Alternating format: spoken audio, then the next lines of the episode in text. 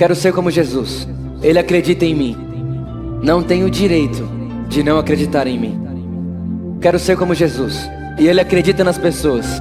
Não tenho direito de não acreditar nas pessoas. Quero ser como Jesus. E ele fez tudo por amor. Não temos o direito de não fazermos tudo por amor.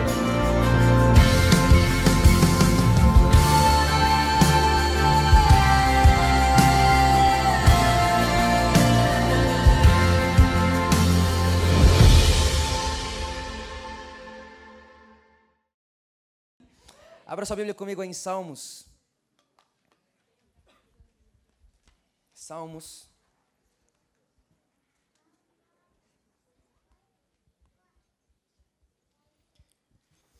Aleluia.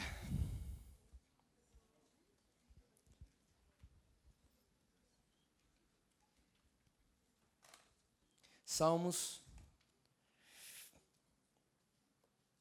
No capítulo 139. Salmo 139.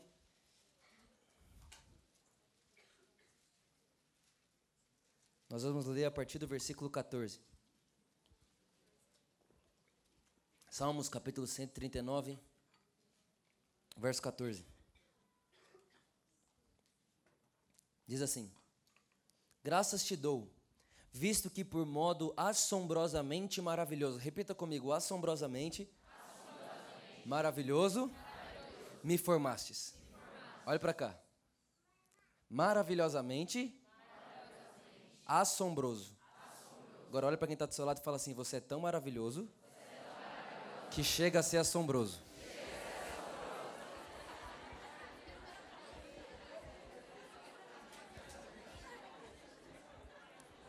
Vamos lá, vamos lá.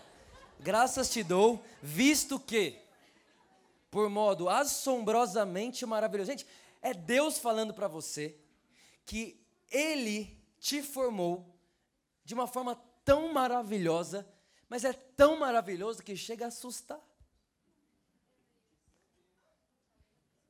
Sabe, essa é a primeira, como nós falamos, é a primeira reunião, a primícia daquilo que estamos para viver aqui em Guarulhos. E eu quero colocar um fundamento de primícia aqui. E o fundamento de primícia que eu quero colocar aqui é que você é assombrosamente maravilhoso. Talvez você olhe para mim e você fala, Vitor, qualquer pessoa no mundo pode ser, mas eu não. Você está falando aí daí de cima, mas você não me conhece. Mas olha só o que o texto diz, ó. Visto que por modo assombrosa, assombrosamente maravilhoso me formastes, as tuas obras são admiráveis, e a minha alma o sabe muito bem. Os meus ossos não te foram encobertos, quando no oculto fui formado e entretecido como nas profundezas da terra.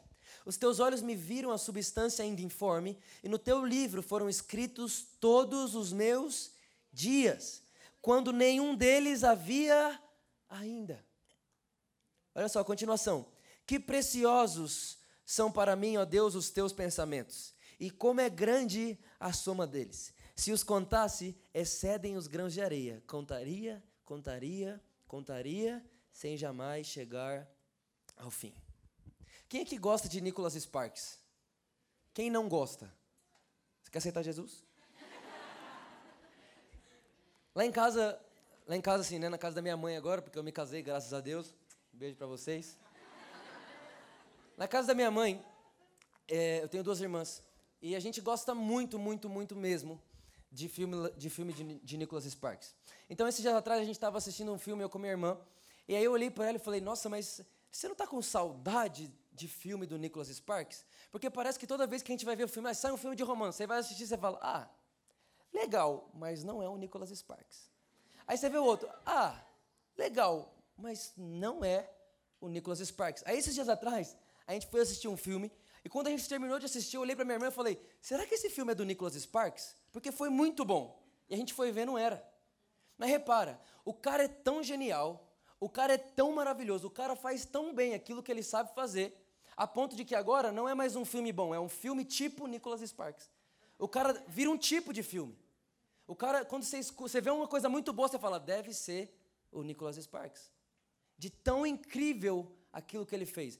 De verdade, se eu vejo lá Nicholas Sparks, diretor do filme, eu, eu nem penso em ler o título, eu vou assistir ponto final.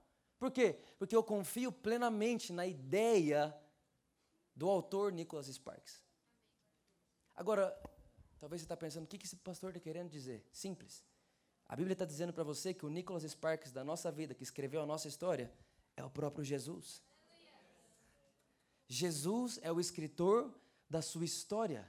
Foi Jesus que escreveu a sua história. E ele não escreveu ela de qualquer forma. Ele não escreveu ela de qualquer forma, de qualquer jeito. Sabe como ele fez ela? Assombrosamente maravilhosa.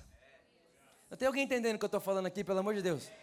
Deus criou você, Deus fez você. E se nós conseguimos confiar num autor como Nicholas Sparks, eu quero convidar você nessa noite a confiar num autor chamado Jesus. A Bíblia diz em Atos capítulo 2 que ele é o autor da vida. Não existe vida fora dele, mas se você está aqui me ouvindo agora, é porque ele está convidando você a viver a vida que ele escreveu para você desde antes da fundação do mundo. Existe uma vida esperando para você e essa vida não começou quando você nasceu, porque o texto diz que antes de os meus ossos estarem dentro da barriga da minha mãe, todos os meus dias foram escritos sem que nenhum deles ainda existisse. Eu vou dizer uma coisa para você: a sua história não começou quando você nasceu, a sua história começou muito antes do mundo existir. A Bíblia diz que antes da fundação do mundo, Deus viu você dentro dele, e quando ele vê você dentro dele, ele começa a escrever a sua história. E ele começa a escrever a sua história. E o mais legal é que Isaías diz que o nosso Deus faz o fim desde o começo. O nosso Deus não começa a história pelo começo. Ele não começou escrevendo sua história o dia que você nasceu. Ele foi lá no seu futuro primeiro e escreveu quem você seria lá e agora você nasce aqui. Ninguém que está nessa sala nasceu por nada. Você nasceu para um propósito específico, para um tempo específico. Deus tem um futuro para você. Deus sonhou com um futuro para você. Você é planejado, amado por Deus. Deus escreveu sobre você.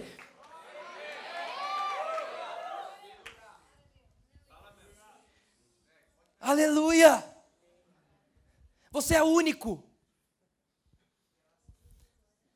Sabe, às, vezes eu sei que quando você olha para a sua vida, você não consegue acreditar. É por isso que a Bíblia fala que você não deve olhar para você, mas deve olhar para Jesus. Porque toda vez que a gente olha para a gente, a gente está em falta. Toda vez que a gente olha para a gente, a gente está devendo. Mas eu vim aqui para falar para você que todos os seus boletos foram pagos. Lá na igreja, lá na igreja a gente tem um, um, um enfim, um dialeto nosso lá na igreja que é mais ou menos assim: quando você escuta uma mensagem e você sai dessa mensagem tendo boleto para pagar, sabe quando você sai da mensagem? Você fala: Meu Deus, estou devendo. Estou devendo Deus. No céu eu estou no Serasa. Aí você fala assim: É por isso que fala, seja no céu como na terra, né? Estou no céu, estou na terra também. Aleluia. Toda vez que você escutar uma mensagem que faz você sair devendo algo, essa mensagem é uma mensagem meritocrática fundamentada na velha aliança.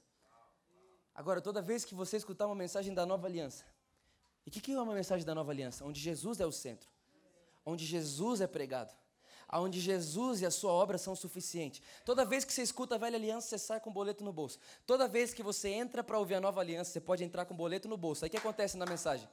A mensagem paga seu boleto. Aí você fala, ah, eu saio zerado. Não, você não sai zerado. Você sai sabendo que você é herdeiro de tudo que é de Deus. Então, você entra endividado.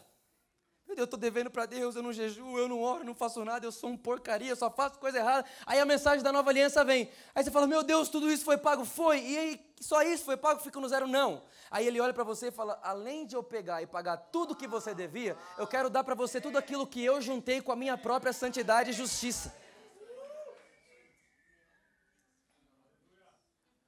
Aleluia, imagina uma igreja pensando dessa forma. Quando eu falo uma igreja, não estou falando de puro amor, amém? Falando a igreja de Jesus, só existe uma. Aleluia. Por que, que existem várias placas, Vitor? É a multiforme sabedoria de Deus. Tem gente que gosta de. Tem gente que gosta de. Tem problema nenhum. É a multiforme sabedoria de Deus. Deus conhece seu gosto e faz algo para você se adequar. Pronto. Tá ótimo. Agora olhe para cá. O texto diz então que você foi feito de forma assombrosamente maravilhosa. Agora você tem que entender que toda a criação, a Bíblia diz em Salmos, que toda a criação revela a grandeza de Deus. Gente, a criação revela o quê? Grandeza. Revela o quê? Grandeza. grandeza. A Bíblia diz assim, ó, quando você olha para o céu, você consegue enxergar a grandeza de Deus. Quando você olha para o céu se tornando noite, e aí depois o sol se tornando lua, você consegue olhar e falar, meu Deus, como Deus é grande. Mas tem uma coisa, o homem não é a criatura de Deus. O texto não diz que nós somos criação de Deus. O texto diz que Deus nos formou. Existe uma diferença gigantesca entre aquilo que é criado e aquilo que é formado. Se você pegar o seu dicionário e procurar lá a palavra criado, criado significa assim, ó, ter uma ideia inicial e criar. Deus criou o elefante, teve uma ideia e criou. Deus criou a girafa, teve uma ideia e criou. Tudo que foi feito que não foi o homem, tudo que não tem, tudo, na criação que não, tirando o homem, os cinco dias da criação, Deus criou. Teve uma ideia que não existia e fez acontecer. Mas o homem Deus não criou. O homem Deus formou. Gênesis capítulo 2, versículo 7. Formastes o homem do pó da terra. Vitor, o que, significa formar? Criar a partir de um molde. Vitor, peraí, o que você está querendo dizer? Presta atenção. Aquilo que Deus criou, Ele criou de uma ideia inicial. Aquilo que Deus formou, Ele precisou de um molde. Quem que é o molde? Ele mesmo. Porque a Bíblia diz: façamos nós o homem a nossa imagem e semelhança. Deus não fez você do nada. Deus fez você enquanto olhava para Ele. Ele se via e fez você. Ele se enxergou e fez você. Você é completamente amado por Deus, desejado por Deus, porque Deus planejou a sua história. Deus pensou antes de fazer você. Deus se olhou no espelho e falou: Vou fazer alguém igual a mim. Vou pôr na terra e vou fazer na terra como é no céu. Mas existe uma, uma, uma ideia que tenta diminuir o homem a nada. A depravação do homem. Sim, o homem foi depravado. É por isso que Jesus veio, para o homem não viver mais depravado. Porque se o homem estava depravado, Jesus vem, o homem continua depravado, para que veio? A depravação do homem é só o começo, não o final. O final é o homem reinando no reino de Deus no milênio junto com ele. O final tem a ver com o homem sentado no trono com Cristo. Mas tem gente que tem medo do trono. Sabe quem tem medo do trono? Quem está olhando para si. Porque olha para si e fala: Não sou digno de sentar, mas você não é mesmo, mas ele é. E ele disse que ele me inseriu dentro dele. Então eu não sento pelo Vitor, eu sento em Cristo Jesus. Eu estou revestido de Cristo Jesus. Quando Deus olha para mim, não é Vitor que ele vê. Por isso que quando eu vou orar, eu não oro em nome do Vitor. Já percebeu que você nunca orou em meu nome? Você sempre ora no nome de Jesus. Por que, que eu tenho certeza que Deus me, me, ouve? Porque eu oro, jejuo, leio a Bíblia? E, não, eu tenho certeza que Deus me ouve porque é em nome de Jesus. Vitor, você tem certeza que Deus te ouve sempre? Sempre. E Deus te responde sempre? Sempre. Mas tem uma coisa, a Bíblia diz, Jesus disse: aquele que permanecer em mim vai pedir tudo o que quiser. Mas quem é que pode pedir tudo o que quiser? Quem permaneceu primeiro. Porque quando eu permaneço, eu aprendo a pedir conforme o seu coração. Sabe de uma coisa? Até o que a gente pede para Deus é o desejo do próprio Deus.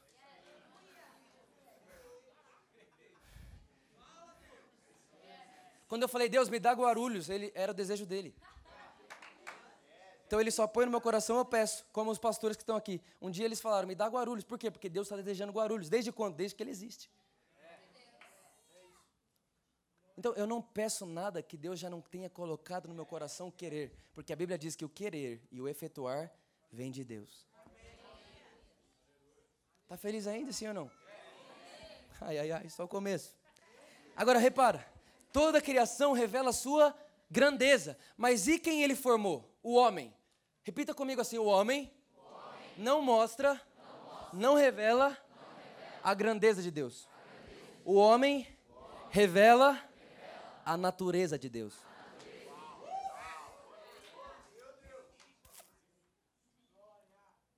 Qual é o desejo de Deus desde o começo? Fazer na terra como é no céu, certo? Aí Deus tem um desejo, eu quero que a terra seja como é o céu. Só que para a terra ser como é o céu, eu preciso de mim na terra. Aí ele tem a ideia e faz você.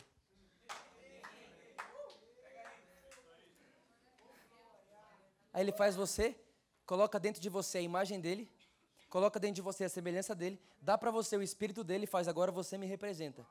O que, que você está querendo dizer, Vitor? O dia que, que, que, presta atenção, o dia que alguém olhar para você e falar, como que o céu lida com finanças? Olha a minha vida de finanças. Como que o céu lida com relacionamentos? Olha os meus relacionamentos. Como que o céu lida com, olha para mim e veja como o céu se relaciona. Está entendendo o que eu estou falando aqui, sim ou não? Você foi feito à imagem de Deus. Agora, gente, vamos lá. A primeira coisa que Deus dá para o homem, quando ele faz o homem, é a imagem dele, certo? Certo? Agora, quem é que tem coragem de pegar a sua foto? Você pega a sua foto, Tira uma foto sua bem bonita assim. Bota num banner.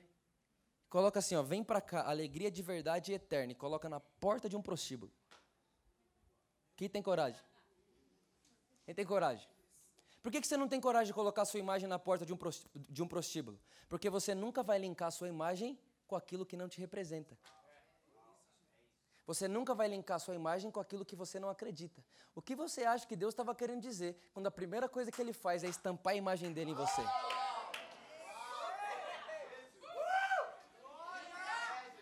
O que, que você acha que Deus estava querendo dizer para você quando a primeira vez que ele te encontra, ele dá a imagem dele para você?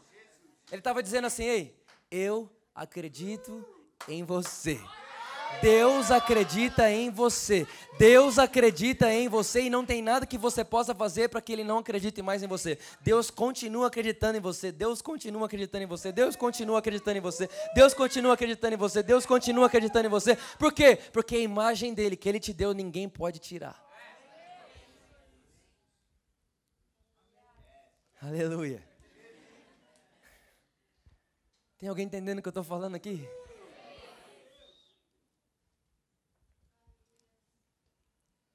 Aí tudo bem. Quem lembra de Lucas capítulo 15? Que Jesus conta uma parábola, ele fala assim: Olha, eu sou o bom pastor. E eu, como bom pastor, se eu tiver 100 ovelhas e perder uma delas, eu deixo as 99 aonde? Aonde estão? Para quê? Para ir atrás da uma que se perdeu. Gente, eu fiz engenharia. Olha só. Não é matemático isso. Isso, na verdade, isso é perigoso. Porque se Jesus tem 100 ovelhas perde uma é porque ele não cuidou da 100. Porque se ele tivesse feito um muro maior, não saía nenhuma. Mas Jesus não é um Deus de limites, ele nunca vai pôr um muro para você não sair. Ok. Isso aí é para outro dia. Jesus não trabalha com limites porque foi ele que te fez ilimitado. Ok, olha só. Tem 100. Uma vai embora. Como que Jesus você deixa as 99 onde estão para ir atrás de uma que se perdeu? Isso é sem nexo. Porque se você vai, acha uma e volta, não tem mais nenhuma. Jesus, eu, eu, quis, eu, eu dando conselho para Deus, falando, Deus, você tinha que fazer o seguinte, monta um muro. Faz uma grade. Monta uma estratégia para ninguém sair da igreja. Não, não. Aí Jesus falou assim para mim, Vitor, sabe por que, que você está pensando isso? Porque quando você pensa em 100 ovelhas, você pensa em todas as ovelhas, tudo do mesmo tipo. Mas você tem que entender, Vitor, que nenhuma para mim é igual a outra. E igual aquela que foi embora, nenhuma das 99 são. Porque para mim todo mundo é completamente único e exclusivo. Não existem dois de você. Você foi feito unicamente e exclusivamente para ser você. Você é completamente especial, o único do seu tipo. E digo mais, do seu tipo você é o melhor. Não, ninguém ficou feliz com isso? Sério mesmo? A maioria das pessoas estão tristes porque vivem se comparando. Deixa eu te falar para você, o que se compara mais não, você é o melhor que existe do seu tipo, cara. Ninguém pode ser igual a você. Um dia chegaram em mim, faz pouco tempo isso, falaram, Vitor, como eu posso fazer para ser igual a você? Eu disse, não tenta. A pessoa falou, ah, que arrogância. Eu falei, não, não tenta não.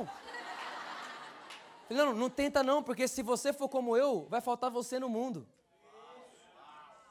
Ei, deixa eu te falar uma coisa. Não esconde quem você mais é, não. Sem você no mundo faz falta para mim. O corpo de Cristo sente falta quando uma parte do corpo se esconde. Por favor, sai debaixo dessa mesa. Jesus diz que não se pega uma luz, uma lamparina e põe debaixo da mesa. Ah, não, Vitor, eu não tenho que me esconder, não, porque disseram para mim que crente vive escondido. Vive na onde?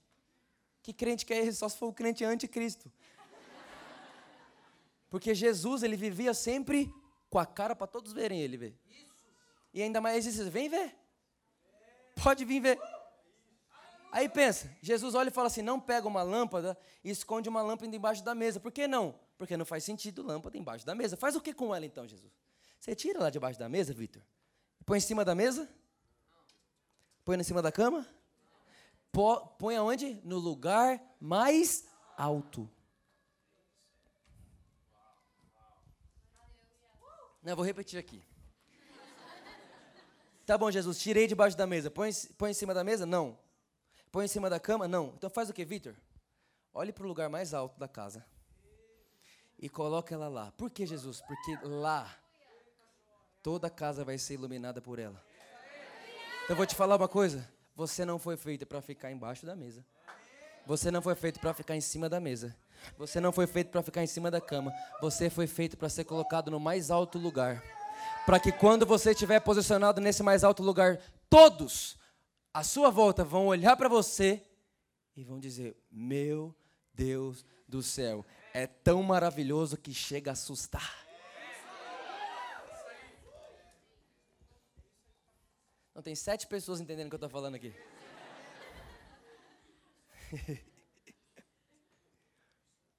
Vou dizer uma coisa para você. Nos próximos dias, Deus vai mostrar para você. Eu sei que existem pessoas aqui que estão embaixo da mesa. Com medo, debaixo de, de prisões, debaixo de inferioridade, debaixo de rejeição. Deus vai tirar você de trás desse lugar. E vai posicionar você num lugar onde as pessoas vão olhar para você. Isaías capítulo 2 diz que nos últimos dias a igreja, a casa do Senhor, seria colocada como principal. Para quê? Para que todos em volta possam olhar para ela. E a Bíblia diz que quando a casa do Senhor for colocada como principal, as nações irão até ela. Repara, não é a igreja que vai sair para buscar as nações, mas as nações vão olhar e vão falar assim: está escrito em Isaías 2. Eles vão olhar uns para os outros. Imagina a China orando para os Estados Unidos, falando assim: ei, Vamos subir lá. Mas o que é aquele povo? Não sei não, é uma mistura de povo. É um povo dentro do povo. É uma cultura diferente. Mas eles estão colocados como principal. Vamos fazer o seguinte: vamos subir até lá, porque eles nos ensinarão como faz para viver na terra. Hum. Olha para quem está do seu lado e fala assim: não tenha medo de em todo lugar ser colocado como principal.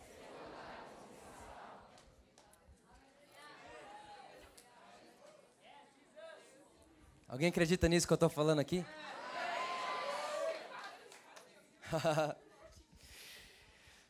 Agora presta atenção aqui comigo. Todo mundo acredita que Deus é o criador mais perfeito que existe? Sim ou não? Deus é criador, sim ou não? Sim. Certo. Quem fez esse iPad aqui? Deus? Não. Quem foi que fez? O homem. O nome dele é Steve Jobs, sim ou não? Quem é que gosta de tecnologia? Até quem não gosta, não precisa nem ser inteligente para saber que o Steve Jobs mudou a era da tecnologia no planeta, sim ou não? Sim. Agora imagine Steve Jobs chegar aqui agora, pegar esse iPad, aí ele taca esse iPad pro alto e fala assim: voa, garoto! Quem acha isso inteligente? Por que não? Porque o Steve Jobs, como criador do iPad, deveria saber que iPad não voa. Sim ou não? Significa então que a pessoa mais capacitada a pedir algo para sua criatura é o Criador. Sim ou não? Sim. Efésios capítulo 5, versículo 1. Seja, pois, imitadores de Deus. Deus pede para você imitá-lo. Aí você olha e fala, mas eu? Não foi você que te criou. Você não se autocriou. Deixa quem te criou. Ele que te criou sabe o que ele pode pedir de você.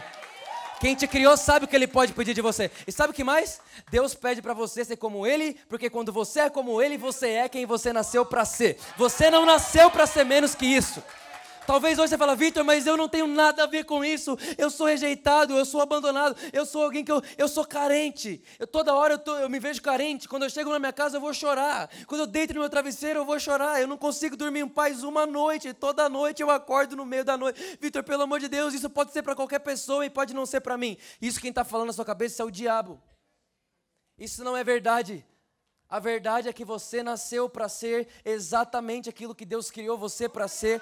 E eu declaro em nome de Jesus que Deus está enchendo sua vida de fé enquanto você ouve isso. A Bíblia diz que a fé vem pelo ouvir, enquanto você me ouve, o Espírito Santo abastece seu coração de fé. Para que você nunca mais tenha uma noite sem dormir. Para que você nunca mais acorde no meio de nenhuma noite com medo. Para que você nunca mais tenha um sono que não seja o sono que a Bíblia diz, é o sono do justo.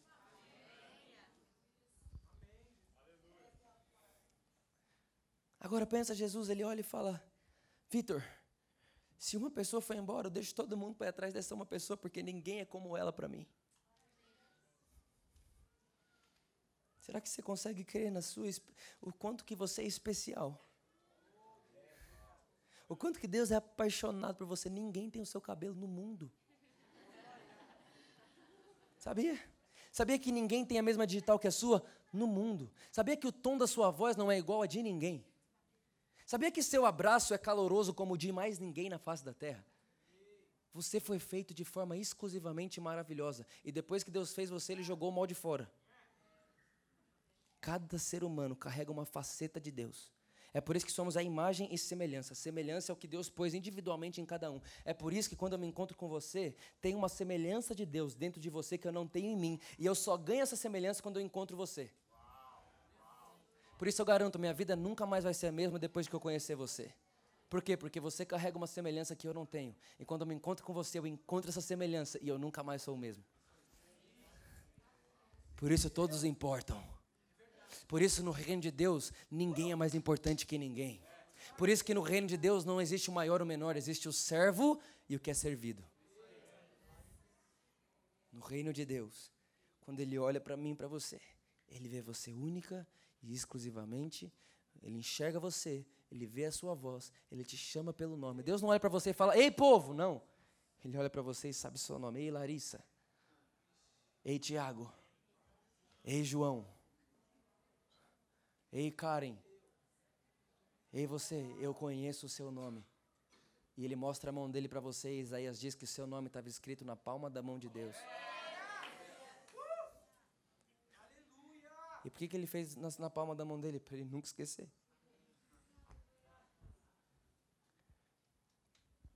Sabe, eu vim aqui nessa noite para dizer para você que você é importante. Dizer para você que você é insubstituível. Talvez um dia disseram para você assim: se você não fizer, Deus põe outro em seu lugar. Mentira. Ninguém nasceu para fazer o que você nasceu para fazer. Ninguém pode te substituir, você é insubstituível. Faz não para ver, Deus arranca você daí e põe outro. Não, Vitor, mas Deus dá e tira. Mentira, quem disse isso foi o amigo de Jó, que no final Deus disse que era mentiroso. Aí a gente pega o ter Deus dá, Deus tira. Uau, que legal! Aí, Deus, aí nasce um bebê, a pessoa vai falar: Deus dá, Deus tira. O bebê morre, Deus que tirou. Uau! Que Deus mal. Quero esse Deus não. Mas aí a gente consegue pegar um texto que Deus chama de mentiroso quem falou e falar: Uau, teologia, doutrina. Não. Deus é um Deus bom que fez você único e exclusivamente para algo exclusivo e maravilhoso que vai ser tão incrível o seu final que as pessoas vão se assustar de tão bom e maravilhoso que é o futuro que Deus escreveu para você.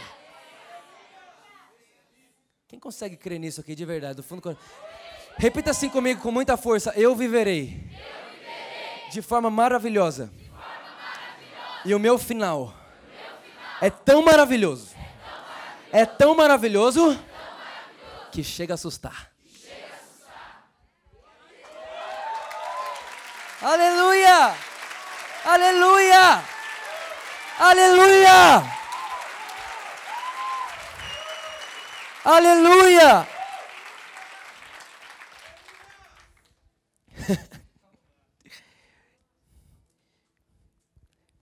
Eu sei que você está olhando para mim, pensando, Vitor, eu queria que você conhecesse a minha história. Eu tenho uma resposta para você eu também queria que você conhecesse a história que Deus escreveu sobre você.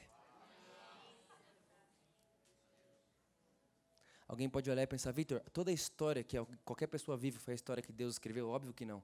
Se Deus escrevesse uma história para você e não te desse a opção de viver outra, ele seria um Deus controlador. É como se ele estivesse jogando PlayStation com você.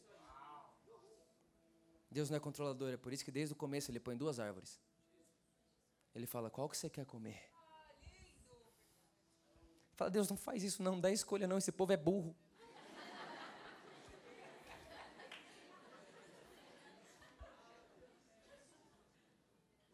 As duas árvores estão diante de mim de você. E ele está falando assim: Ei, eu fiz você para mim. Eu fiz você para viver algo assombrosamente maravilhoso. Eu escrevi sua história antes de você nascer. Mas faz o seguinte: está aqui as duas árvores. Vitor, isso eu já errei muito. Isso eu já comi. Já... Vitor, eu comi tanto a árvore do bem e do mal. Você não faz ideia tanto que eu comi. Vitor, eu estou obeso de tanto que eu comi a árvore errada. É igual Paulo dizia: Eu sou mais pecador que todo o universo. Ele estava dizendo: Eu comi mais árvore errada que todo mundo. Talvez você está aqui, você olha para mim e fala: Vitor, pode ser verdade para qualquer pessoa, mas eu já fiz tanta coisa errada. Eu já comi tanto da árvore que eu não devia. E você fala assim: olha só, tem gente aqui que pensa isso. É justo eu viver essa mediocridade que eu vivo. É justo eu viver do jeito que eu vivo. Eu não mereço viver melhor do que isso. Eu não mereço uma vida diferente dessa. Eu sou alguém que precisa pagar por aquilo que fez. Eu sou péssimo. Eu sinto que tem gente aqui que já participou de abortos. E você não conseguiu mais viver depois disso. E aí você olha para a sua vida e fala, não tenho outra vida, é, é, é, justo, na verdade eu merecia morrer. E aí o que entra é a nossa palavra favorita. Nesse momento, nessa situação, entra uma palavra na Bíblia que chama graça. A graça. O que, é a graça? A graça é a justiça de Deus. Aí agora você arrepia e fala, meu Deus, porque um dia falaram para você que Deus é justo, que Deus pesa a mão e que Deus faz tudo isso, que Deus é mau e que aquilo que você fizer certamente você vai colher. E aí você está esperando só coisa ruim porque você só plantou coisa ruim. Então você vive crendo todo dia que vai vir sobre você aquilo que você fez para alguém um dia e você vive atemorizado. Eu tenho uma boa notícia para você. 2 Coríntios capítulo 5, versículo 21. A Bíblia diz que aquele que não tinha pecado. Quem, gente? Repita assim comigo: aquele que não tinha pecado. Isso, me escute. Aquele que não tinha pecado. A Bíblia diz que Deus o fez pecado por nós. Agora, gente, quem aqui acha isso justo? De verdade. Não é justo. Se eu pudesse falar com Deus antes dele fazer, eu falaria: Deus, não faz isso. Pelo amor de Deus, ele não tem pecado. Ele nunca pecou. Muito pelo contrário, ele é santo, santo, santo, três vezes santo. Eu não consigo ser nenhuma vez santo. Aí a Bíblia diz que Deus pega alguém que nunca pecou e o faz pecado por nós. Para que nele, se fazendo pecado, houvesse feito em mim você a justiça de Deus. Vitor, não entendi nada, vou te explicar. Aquele que nunca pecou, morreu como pecador. Agora eu pergunto para você: para Jesus morrer como pecador, ele precisou pecar? Vamos lá, gente, presta atenção em mim, por favor, olha para cá. Para Jesus morrer como pecador, ele precisou pecar? Não. Não. Mas ele morreu como pecador? Morreu. Aquele que nunca pecou morre como pecador. Para que alguém como eu, que já pequei, que já errei, possa ser declarado justo. A sua justiça não são as suas obras. Você não se qualifica quando faz tudo certo e você não se desqualifica quando faz tudo errado. A graça de Deus não tem medo de pecador. O pecador, para a graça de Deus, é só matéria-prima para ele revelar o seu amor. Deus não tem medo de pecado. É por isso que a Bíblia diz que Deus levou o seu pecado lá na cruz e ele cancelou o escrito de dívida que o diabo tinha contra você. Você não está endividado. Todo o seu pecado foi pago naquela cruz. O seu passado foi pago naquela cruz. O seu presente foi pago naquela cruz e o seu futuro também foi pago naquela cruz. A obra está consumada. João capítulo 19, a Bíblia diz, o verso mais lindo da Bíblia, expirando Jesus deu um grito e disse: "Está consumado! Está consumado! Não há mais o que fazer, não tem mais o que ser feito." E a Bíblia diz que no momento que Jesus disse assim, presta atenção, o momento que Jesus disse, está consumado, o que aconteceu com o véu do templo? Sabia que, você sabia, olha só, você sabia que precisavam de 300 pessoas para carregar aquele véu? De tão pesado que ele era. Aquele véu era de um tecido tão grosso que era impossível ser cortado por homens. Eu vou dizer uma coisa para você, sabe quem rasgou aquele véu? Presta atenção. Pelo amor de Deus, presta atenção, presta atenção nisso aqui, a gente vai orar. Tinha um véu. Talvez você não está entendendo nada de véu, você nunca ouviu, você nunca veio igreja, tudo bem, você vai entender do mesmo jeito. O dia que o homem pecou, foi colocado um véu. Deus colocou um véu para fazer uma simbologia. E Deus, ele ficava dentro, por dentro do véu. Então tinha uma sala que era chamada do Santo dos Santos e tinha um véu. Esse véu é o que separava o homem de Deus. Está entendendo aqui? E esse véu era tão grande, tão grosso, que para carregar o véu eram 300 pessoas. Não dava para pegar uma tesoura e cortar. Quem estava dentro do véu, gente? Faça comigo, o próprio Deus. Deus é três, é ou não é?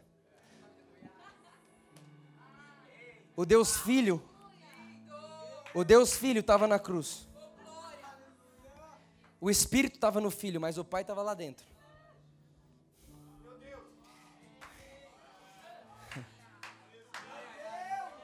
E ele estava com os ouvidos atentos.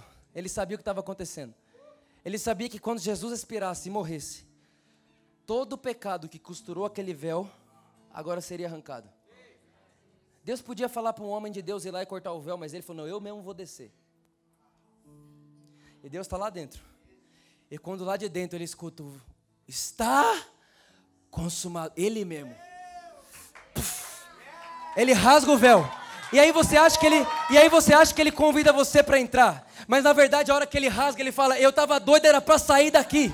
E aí ele sai de lá. E ele começa a encher a terra com a sua glória. Ele começa a encher a terra com a sua presença. É por isso que não existe um lugar onde seja fundo demais. Deus sempre pode salvar mais um. Deus sempre pode ir lá na sua mazela, lá no fundo do poço. Deus sempre pode ir até você. Aleluia! Aleluia! Aleluia!